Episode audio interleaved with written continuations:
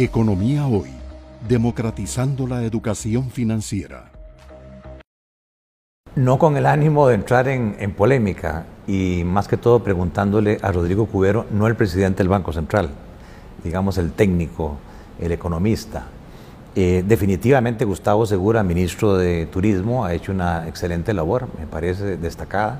Sin duda. Eh, también creo, y ustedes lo tienen muy claro, que el turismo es una actividad clave eh, para el país y dentro de los objetivos del Banco Central, pues obviamente todo el tema del crecimiento, la estabilidad son fundamentales.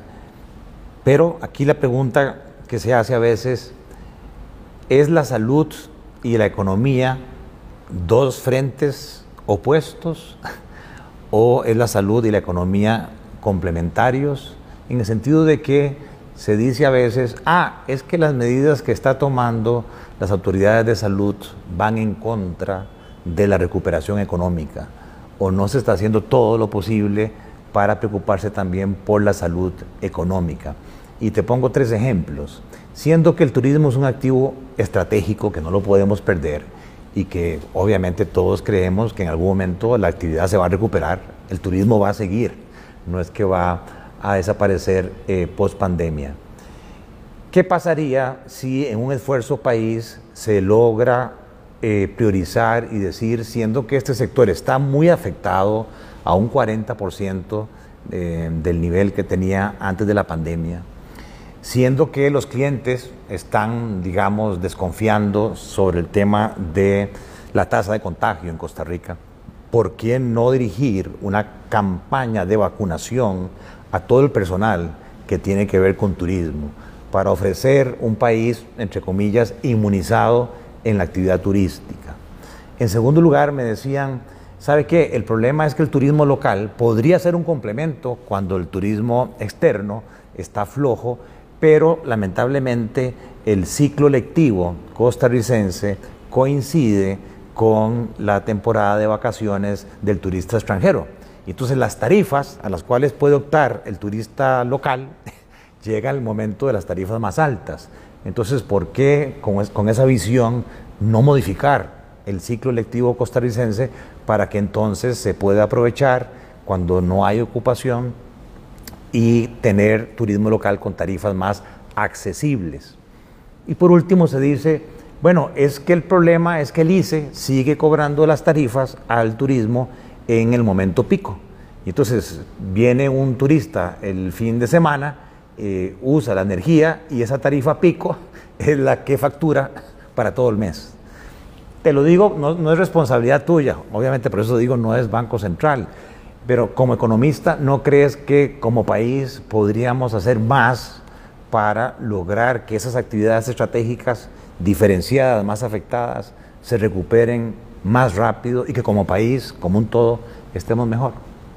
Bueno, vamos a ver, vamos por partes. Eh, yo diría que es indudable que hay cierta tensión entre los objetivos de salud y los objetivos económicos en el corto plazo, en el cortísimo plazo. Es decir, una medida de restricción sanitaria impuesta para eh, tratar de contener la tasa de contagio va a tener un impacto negativo sobre la actividad económica. Ahora, lo que sí hemos aprendido, y es una lección fundamental del último año y medio de pandemia en la humanidad, es que el dejar a la libre la tasa de contagio, es también una mala receta económica. El pretender que vamos a acolchonar el impacto sobre la actividad económica, no imponiendo medidas de restricción sanitaria, es un error, porque en última instancia el contagio va a ocurrir y, los, y las personas, los agentes económicos y los empresarios mismos van a responder a eso. ¿Cómo? Se van a quedar en sus casas. La gente no quiere morirse. Cuando empiezan a ver a sus familiares contagiarse y a, muchos, eh, a muchas personas eh, morirse, ciertamente las personas dejan de salir, dejan de comprar, dejan de viajar. Y, aunque no se impongan restricciones sanitarias, va a haber una respuesta que, los economistas llamaríamos endógena de parte de los consumidores, es decir, una respuesta que los mismos consumidores van a tomar, independientemente que las autoridades los hayan obligado o no a hacerlo, Eh, y eso va a afectar el nivel de consumo, el nivel de demanda agregada y consecuentemente el nivel de producción. Entonces, eh, más bien podría generar una enorme desconfianza, tanto a nivel internacional como internacional, el que un país decida mandarse por la libre, en lugar de responder seria y responsablemente a una, a, a una epidemia, eventualmente una pandemia como la que estamos sufriendo. Yo creo que Costa Rica en ese sentido hizo lo correcto, impuso medidas de restricción sanitaria y ha tratado de levantarlas gradualmente. Segundo punto, ese levantamiento se ha hecho en concierto con los sectores productivos. Por supuesto que no siempre se puede complacer a todo el mundo, pero eh, la forma en que se ha venido gestando el levantamiento de restricciones y la reimposición, cuando desafortunadamente ha sido necesario eh, reimponerlas, ha sido eh, a, partir de un proceso de diálogo. de nuevo, no siempre, no, no, es un proceso de consenso ni cosa por el estilo, porque en última instancia, y esto hay que reconocerlo, la autoridad la deben retener en esto la capacidad de decisión la deben retener las autoridades sanitarias, que son las que son responsables de lo que está ocurriendo en el país, pero ciertamente responsables por dar una respuesta sanitaria. Pero yo creo que sí es, eh, es importante que se dé ese proceso de diálogo, que se den los insumos de parte del sector productivo sobre cómo mejor se pueden hacer las cosas. Y creo que eso ha enriquecido muchísimo eh, la forma en que se han tomado las decisiones en materia sanitaria en relación con el manejo de la pandemia en el caso costarricense. Ahora, algunas de las respuestas que daba, yo por supuesto no soy, eh, no soy quien para poner, ponerme a cuestionar eh, el ciclo lectivo ni eh, las decisiones de, fijación tarifaria en materia eléctrica que haga la ARECEP.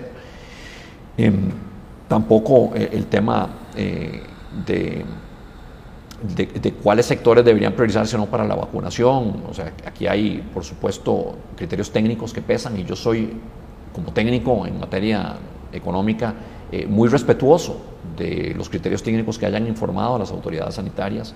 Eh, sí creo que es importante que se dé ese diálogo, por un lado, y veo en los ejemplos que citaba Gerardo que hay algunas eh, posibles oportunidades de mejora, ya no solo para la pandemia, sino hacia futuro. Por ejemplo, el tema, del, el tema del turismo y el ciclo lectivo es un tema a futuro.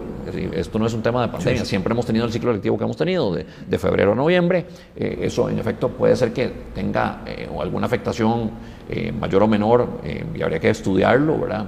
pero yo no soy quien para tomar la decisión. El Ministerio de Educación tendrá que sentarse a analizar este tema, pero me parece que podría haber oportunidades de mejora. De nuevo, en un proceso concertado, de repente salen buenas, buenas ideas. Eh, lo mismo con el tema de la tarifa eléctrica, habría que estudiarlo. Esto es un tema para adelante, no es un tema solo de pandemia. Entonces, eh, creo que ese proceso de, diálogo eh, es fundamental para que las autoridades tomen sus decisiones con conocimiento de causa y también, por supuesto, tomando en cuenta las, las implicaciones para los diferentes sectores. Economía hoy, democratizando la educación financiera.